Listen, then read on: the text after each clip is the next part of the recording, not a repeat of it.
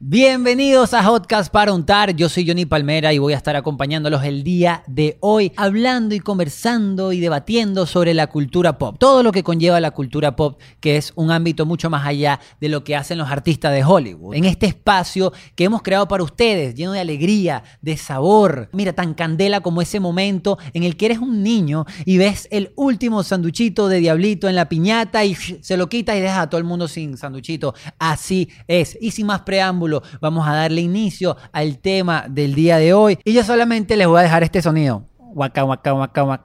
Waka, waka. Si adivinaste, ya sabes de qué vamos a hablar. Esto es Hotcast para untar.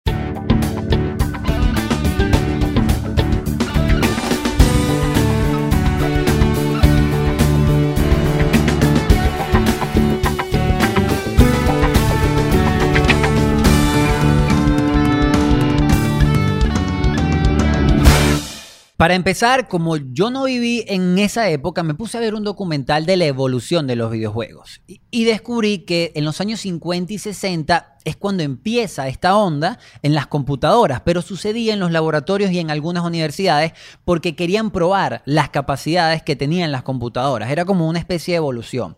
Solo hasta el año 70 es que sale el primer eh, videojuego oficial, pero era en modo arcade o arcade que para los que no saben eran unas, unos muebles que instalaban en bares o en restaurantes que tenían una pantalla y unas, unas teclas y jugaban. El primero se llamaba Computer Space, que era como una nave espacial que tenía que romper como unos meteoritos, por así decirlo, unos objetivos. Era tan complicado para ese entonces que la gente no sabía jugarlo y eso quebró. Pero la gente de Atari, que se podría decir que son como los pioneros en el mundo de los videojuegos, sacan al mercado un arcade igualito, pero se llamaba Pong.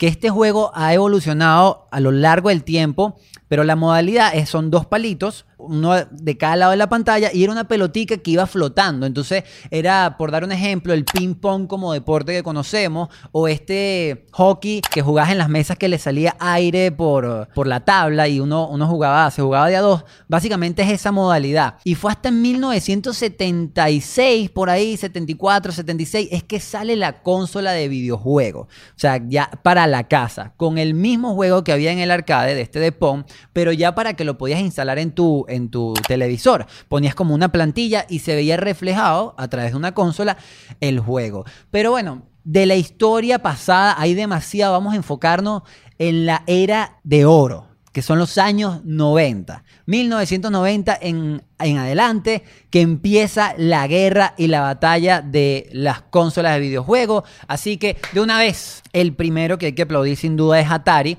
que es este, este es como, ah, de allí sale el joystick, el famoso joystick, una, básicamente una palanquita roja que tú movías y jugabas con eso. Así de sencillo. Ya después, en Japón, eh, la, la, gente de Nintendo, que para mí los dioses de los videojuegos en los años 90, sacan el Game Boy, que fue el primer juego portátil eh, de bolsillo, literalmente, como un bloquecito de ladrillo, porque Nintendo saca este famoso personaje eh, que se llama Mario. Yo nada más sé decir, oh, soy, no, eso es Mickey, perdón, es Luigi, más nada, pero, pero sí es un mundo fantástico de Mario con Mario Bros. que él pasa mundos y tiene que conseguirse a la princesa. Sacan muchas evoluciones de Mario Kart, que son como competencias de karting, eh, Super Smash, que son como una pelea de los personajes de Nintendo. Pero ya como consola de hogar, eh, Nintendo saca el Super Nintendo. Y en ese momento estaba una competencia ahí ahí con una empresa que se llamaba Sega. Y ellos sacan, eh, para competir con Mario, Mario saca a Sonic. E, estas empresas lo que hacían era creaban juegos donde uno se conectaba tanto emocionalmente que terminas queriéndolo, que, es en el caso de Mario y en el caso de Sonic, que mírenlo, tiene una película. Y la venta de, de o sea, esta, esta guerra de ventas era súper, súper intensa porque en aquella época, en temas de marketing y publicidad, Sega le, tiraba, por así decirlo, duro a, Nintendo. Tenían una campaña que se llamaba Genesis Does What Nintendo Don't, que la traducción sería Genesis hace lo que Nintendo no. Una consola metiéndose, por así decirlo, compitiendo con la otra consola. Y para el año 94, eh, justo un 3 de diciembre, a los fanáticos de la PlayStation van a saber que en diciembre ellos normalmente es que lanzaban las consolas, nace el PlayStation 1. Y ellos son los culpables que tu mamá y tu abuelita le digan PlayStation a todo lo que sea juego de televisión y de computadora. Ay, que tú estás jugando ahí PlayStation, deja, deja ese PlayStation. No, no es PlayStation. Hay cientos de miles, mamá. Apréndete el nombre. Eso es lo que le deberían de, de decir. Y ellos marcan un antes y un después, porque antes eran como cassettes.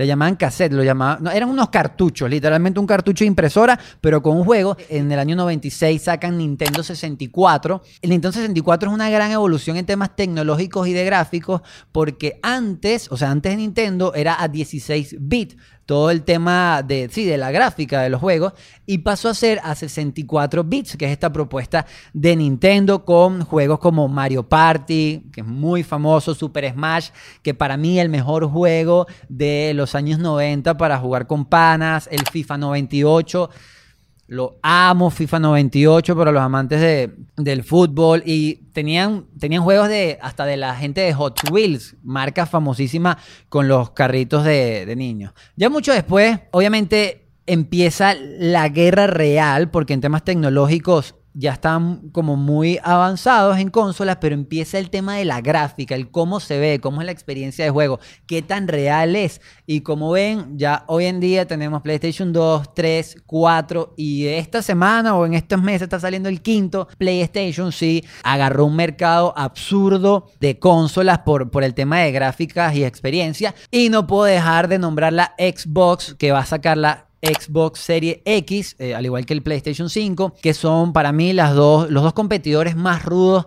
en la actualidad. Como yo no soy un experto en esto, me traje un invitado y él es Javier Colmenares. Él es un experto en todo este mundo del eSports, que ya le vamos a estar hablando un poco de qué es. Ha participado en eventos tanto nacionales como internacionales en toda la competición gamer y también ha organizado estos eventos, tanto a nivel nacional como a nivel internacional. Entonces, sin más preámbulo, vamos a darle la bienvenida a Javier Colmenares. Bienvenidos a Hotcast para untar, eh, compañero, ¿cómo estás? Muy bien, muy bien, Johnny, todo bien, chévere. Mira que, mira que te vendí como el máximo ganador de Fortnite en la historia de Venezuela. O sea, aquí sea, aquí tienes que, demostrar que, eres bueno en lo que haces, ¿oíste? Porque puse esas expectativas altísimas. Bueno, vamos a ver y si, si cumple esas expectativas. Creo que quizás las puedo pasar, no sé. Claro que sí. Vamos a ver. No, claro que sí. Mira, yo creo, para empezar, a mí me gustaría que tú con tus propias palabras explicaras.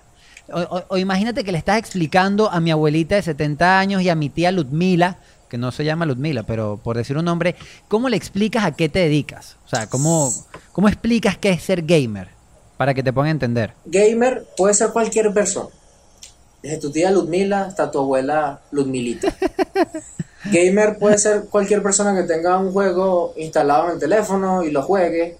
Cualquier cosa que pueda jugar, cualquier videojuego, sea una aplicación de teléfono, sea un juego de buscaminas en la computadora, sea solitario, Spider. Y ahora, en temas profesionales, ¿cómo, cómo profesionalizas el, este gamer?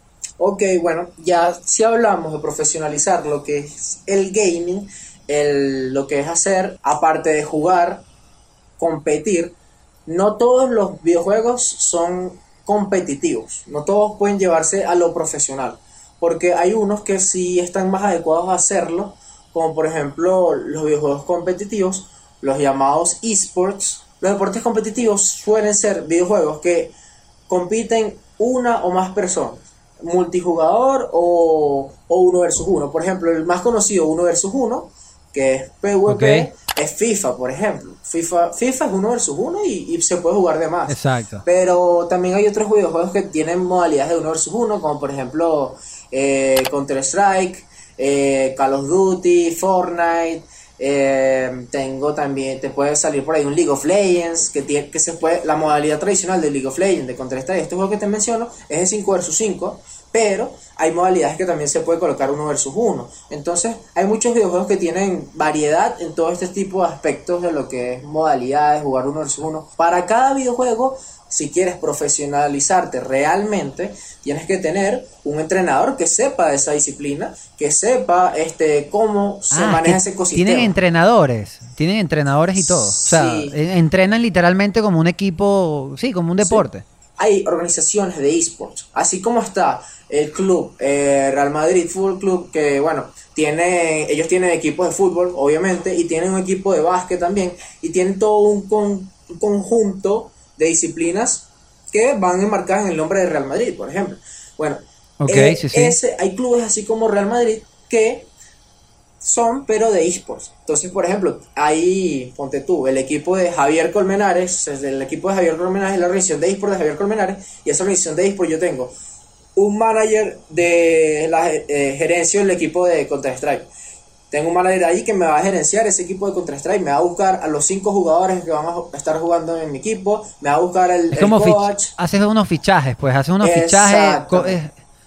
Ok, mira. O sea, es como unos, es como literal llevar la- los deportes tradicionales a los deportes digitales. y más o menos cuántas horas al día le tienes que dedicar a practicar, a jugar. Eh, seis horas de juego, Ok, tipo el día. Seis horas al día le dedicas a, a practicar.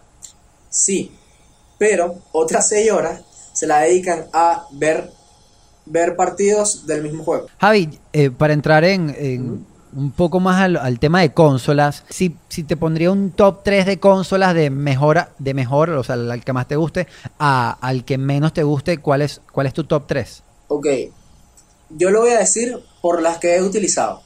No, no soy un dale. jugador de, no soy un gamer de consola, ok. Lo mío es más gaming de PC, de computadora, pero eh, obviamente tuve, hace tiempo tuve un PlayStation 2 y jugué de todo allí, jugué desde Guitar Hero hasta uf, un montón de juegos. Uf, Guitar Hero, buenísimo. Este, el PlayStation 1 lo, lo llegué a tener.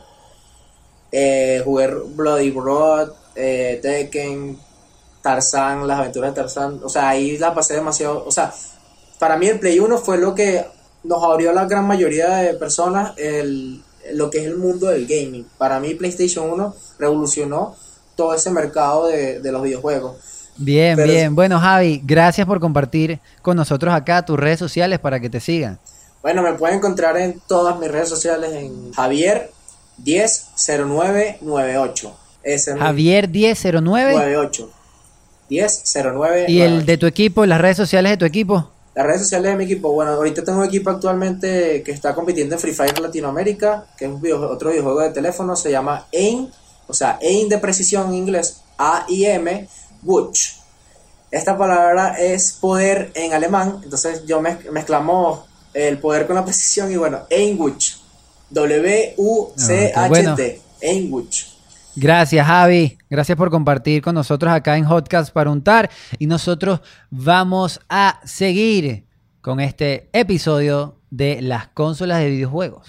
Lo más increíble de esta conversación con Javier es cómo evolucionó los videojuegos, porque ahorita ya son profesionales y uno, yo me acuerdo, un fin de semana me quedaba jugando todo el día y mi mamá me regañaba. Pero en fin, creo que, es parte de la evolución, que ahora un niño puede soñar con ser jugador profesional y es sumamente válido. Pero para esto a mí me encantaría que acá en los comentarios o a través de arroba diablitos piso me comentes cuál es tu consola favorita, si tienes un juego que te haya marcado tu vida y si, el- y si tienes alguna anécdota con algún amigo, con algún familiar de un videojuego en el que perdiste o que ganaste y te acuerdas, también déjanoslos en los comentarios para reírnos un rato. Miren, recomendaciones, bueno, si eres de una, de una generación, te invito a que juegues o utilices consolas de otra generación. O sea, si ve, pregúntale a tu mamá si tiene un Game Boy en la casa y prueba a jugar un Game Boy y que en el Game Boy tengas, no sé, Pac-Man o Tetris, que son juegos que marcaron un hito muy importante en la humanidad. Y suena, y suena como que en la humanidad, sí, porque al final ahorita los juegos son tan reales que, que no, no- en aquel momento no te esperabas que termináramos en esto, ¿no? Los videojuegos son experiencias, son tú al final te conectas con una realidad que no existe, que, es, que, que, está allí y que tú puedes disfrutar a través de un control.